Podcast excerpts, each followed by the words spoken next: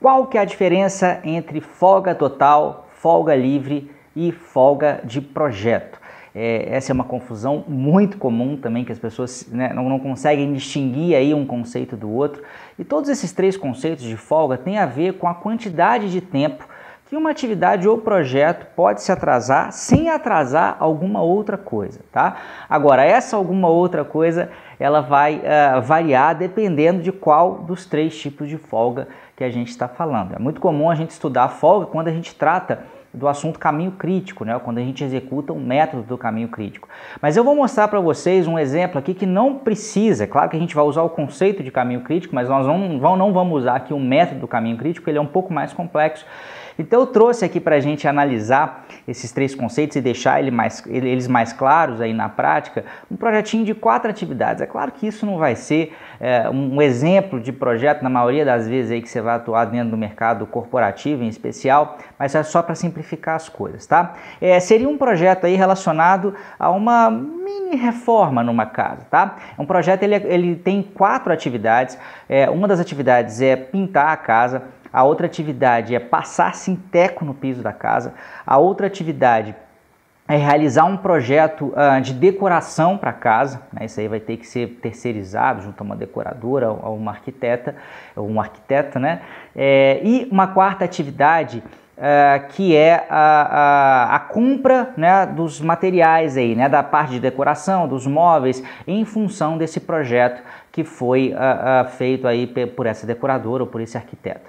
É, eu coloquei aí na tela para vocês um diagrama de rede, um mini diagrama de rede com essas quatro atividades e perceba que há dois caminhos, né? Cada uma dessas quatro atividades ela está num determinado caminho e isso depende dos pré-requisitos, né? De uma atividade em relação à outra. Por exemplo, a gente colocou aí que a gente só deve passar o sinteco na casa depois de pintar, não porque é uma dependência obrigatória, mas é porque seria uma boa prática, né? Se eu for passar o sinteco para depois pintar a casa, pode ser que acabe que a tinta suja, aquele sinteco, etc. Então a gente prefere fazer as coisas nessa sequência. Existe então ah, uma relação aí de, de precedência entre essas duas atividades.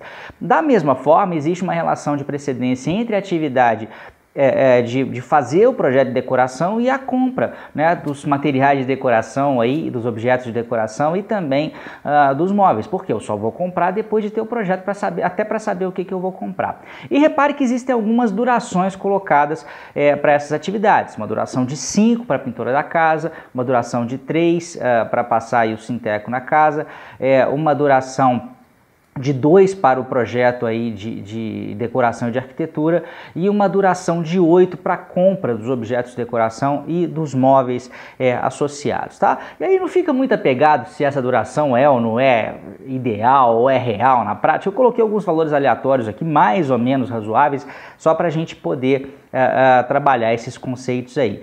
Então repare que o caminho de cima ele tem é, oito dias, né? Que é a soma de cinco mais 3. E o caminho de baixo ele tem 10 dias, que é o caminho de 2 mais 8. E aí eu vou tratar o primeiro conceito aqui desses três, que é o de folga total. Então, folga total, a definição, que já vai aparecer aí na tela para você, é a seguinte: é a quantidade de tempo que uma atividade pode atrasar sem atrasar o projeto como um todo.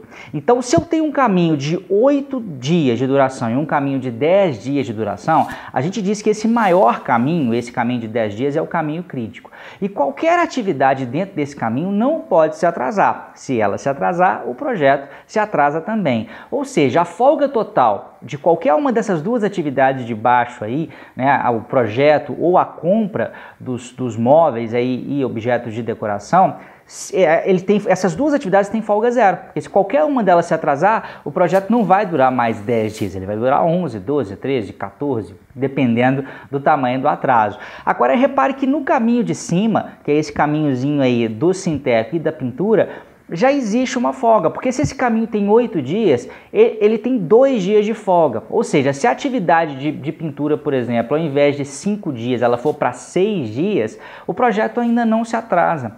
Na verdade, assumindo que a do Sintec não se atrasa também, né? Se ela for de 5 para 7, a gente vai ter 7 dias na primeira e vai ter 3 dias na segunda, ainda assim o caminho fica 10, ou seja, o projeto ele não passa de 10 dias, porque existe uma folga, né, uma folga total em ambas as atividades aí do caminho de cima. Então a gente pode dizer que a folga total da atividade pintar a casa e a folga total da atividade passar sinteco aí no piso é de dois dias. Porque se qualquer uma delas, claro que individualmente, se atrasar em até dois dias, o projeto não vai sofrer nenhum atraso, beleza? Então essa talvez seja a folga mais comum explorada em questões é, é, mas ela é diferente das outras duas. Vamos agora para folga livre.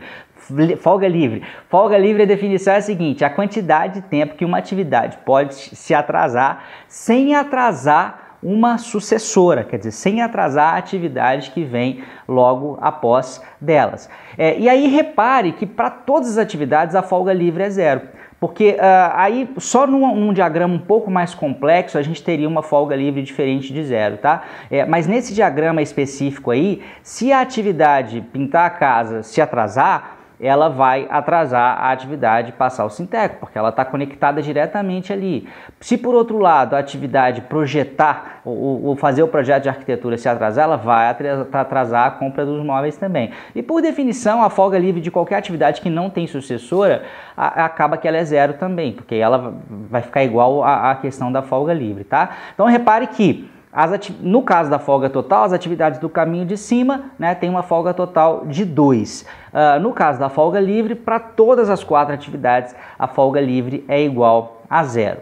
Agora, para falar da folga de projeto, eu preciso de inserir uma outra informação aí, tá? Vamos supor então que uh, você está fazendo esse projeto para alguém, você está gerenciando esse projeto para uma pessoa que não tem tempo e essa pessoa te disse o seguinte: olha, eu posso esperar até 12 dias para você fazer, 12 não, 13 dias para você me entregar essa casa pronta para que eu possa é, me mudar. Tá? Então a restrição imposta por alguém externo, pelo patrocinador, é que o projeto pode durar no máximo 13 dias. Mas repare que pelo seu planejamento, a duração esperada aí do projeto é de 10 dias, que é equivalente ao caminho mais longo lá, né? o caminho de, de, do projeto mais a compra dos móveis que vão dar 10 dias.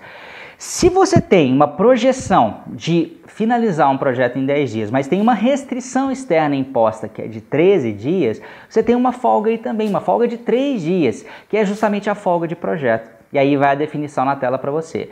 Folga de projeto é a quantidade de dias que um projeto pode se atrasar sem afetar nenhuma restrição imposta externamente. Então você no seu projeto, no seu planejamento era 10 dias. Agora até quantos dias que ele pode se atrasar sem afetar uma restrição que o seu patrocinador, que quem está bancando o projeto aí impôs? Até 3 dias, porque até 13 ele está disposto a esperar. Então repare, gente, que a folga livre e a folga, de, de, a folga total a gente consegue entender, né, ou a gente consegue calcular simplesmente de posse de um diagrama de rede de projeto. Eu não preciso ter nenhuma informação adicional. Agora, a folga de projeto não, porque a folga de projeto é a relação entre uma restrição externa e o meu planejamento. Então, eu preciso dessas duas informações para que ela possa ser calculada. Se você tiver apenas um diagrama de rede e alguém te perguntar qual que é a folga de projeto, a resposta certa sempre vai ser impossível calcular, porque eu não tenho essa informação adicional.